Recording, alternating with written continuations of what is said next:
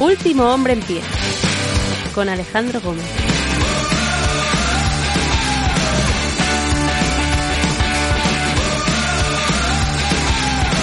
Buenos días, buenas tardes, buenas noches, bienvenidos. Yo soy Alejandro Gómez, hoy es 18 de mayo del año 2022 y este es el episodio 412 de Último Hombre en Pie, un podcast de lucha libre.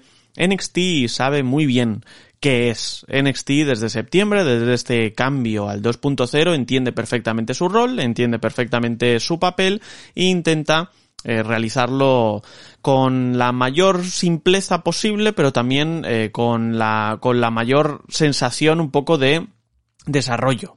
No quieren tener enormes shows, no quieren ser algo espectacular, no tienen esa pretensión. Su pretensión parece que única y exclusiva de momento hasta la fecha, de momento en cuestión de lo que hemos visto desde septiembre en este 2.0 multicolor, es simple y llanamente construir a gente para el roster principal. Y en esas están, ¿no? Desarrollando historias, desarrollando personajes y estableciendo ciertas dinámicas. Eh, no, no son grandes shows los shows de NXT 2.0, no lo son, los semanales no lo son, y los takeovers o los especiales, pues bueno, se centran más en la lucha libre, pero tampoco son increíbles. El, más destacado, sin duda alguna, es NXT Stand and Deliver, pero es que era el preámbulo de WrestleMania y era el primer evento que teníamos fuera de las paredes del Capitol Wrestling Center, ¿no? Y aquí sí que venían, eh, en este caso, a, a, partirse el lomo por y para el espectáculo y sobre todo para tener un cierto escaparate. Es el público más amplio que ha tenido NXT hasta la fecha, reitero, el 2.0, ¿no? Eh, entonces, estamos en esa tesitura, ¿no? NXT no quiere no quiere, no, no, quiere ir con prisa.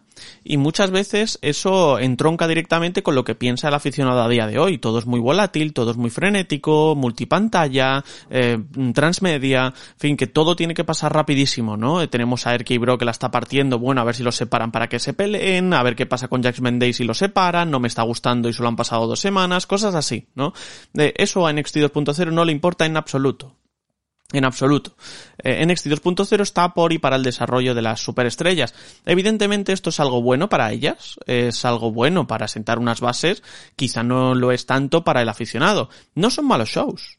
De verdad, no son malos shows. Ahora bien, no esperes tener un personaje increíble, ni esperes tener un combate increíble, porque no lo vas a ver pero vas a ver otras cosas. Vas a ver a luchadores que siguen creciendo, vas a ver a luchadores en ascenso, vas a ver a luchadores muy jóvenes que están intentando buscarse un hueco en la industria.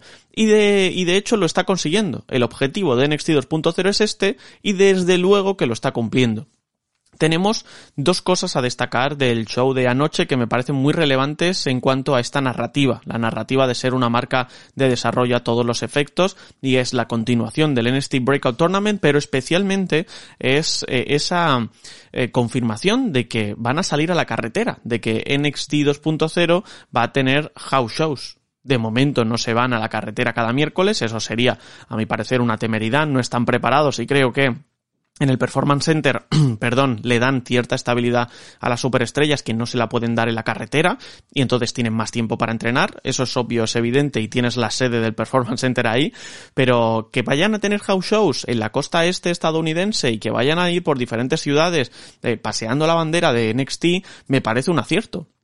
Ya lo vimos en el pasado con los múltiples house shows que tuvo NXT. No sé si lo recordaréis, pero Homos eh, no llegó a debutar nunca en NXT, pero estuvo en múltiples house shows de NXT. Lo mismo pasó con Babatunde, ahora conocido como Commander Assis. Pasó con Bianca Belair en sus inicios, cuando no tenía ni idea de lucha libre. Y hemos visto a diferentes superestrellas hacer diferentes cosas, adaptarse a la audiencia en vivo adaptarse, por ende, a, a, lo que viene siendo su trabajo semanal, ¿no? Entonces yo creo que ese va a ser un buen momento para establecer a luchadores y luchadoras que no han tenido momentos ni en NXT Level Up ni en NXT 2.0, ¿no? Tienes eh, a gente, pues como Sofía Cromwell, por ejemplo, ¿no? Que aparece aquí con Von Wagner, pero que de, de, momento no ha tenido nada que decirnos, ¿no? Pues tienes a Stax y a Chu Dimes, los acompañantes de Tony D'Angelo, que pueden seguir desarrollando sus capacidades, eh, tienes a mucha gente que viene de muy abajo, Hale, tienes eh, a Kayla Illy, que ahora se llama Kira, Kira James, eh, si no me equivoco, tienes el caso de Sloane Jacobs, que también es muy joven, 19 añitos, tienes el caso de Ariana Grace, tienes el caso de incluso Lash Legend o, o Nikita Lyons, que a pesar de que son más habituales también necesitan rodaje, en el apartado masculino, pues más de lo mismo. Esto es muy similar a lo que pasa cuando te vas a NXT UK. WWE entiende que eso es simplemente un campamento, que vas ahí a probarte, que sí que hay gente y sí se emite, pero que realmente no es algo importantísimo. Entonces meten a Von Wagner, meten a Ivy Nile, meten a Damon Kemp, meten a Lash Legend, ¿no? Y eso les funciona. Y que tengan house shows aquí en la costa este estadounidense, creo que les va a venir muy, pero que muy bien, precisamente para eso, para desarrollar a las superestrellas. Y luego yo creo que hay que destacar dentro de, de, lo que pasó anoche, por supuesto, dentro de también de ese desarrollo a una luchadora que es eh, Roxanne Pérez. Roxanne Pérez es una de esas superestrellas también jovencísimas, eh, 20 años, si no me equivoco, ex campeona de Ring of Honor y una tía que se le ve, que se le ve que tiene todos los mimbres para ser la siguiente cara de la división, de la división femenina creo que es la siguiente, creo que es la que tiene que destronar ahora sí que sí a Mandy Rose junto con Cora Jade, ¿no? Veremos, pero entre esas dos cartas está la partida de póker. Eh, no han sabido construir a otra superestrella más que a Cora Jade.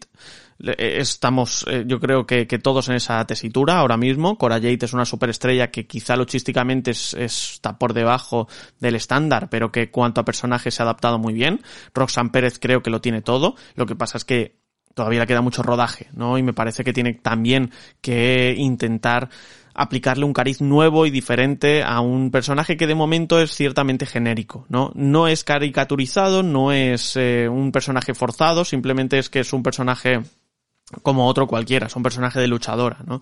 Eh, sí que es verdad que la presentaron como esa, esa persona. ¿Te está gustando este episodio? Hazte fan desde el botón apoyar del podcast de Nivos. Elige tu aportación y podrás escuchar este y el resto de sus episodios extra. Además, ayudarás a su productor a seguir creando contenido con la misma pasión y dedicación.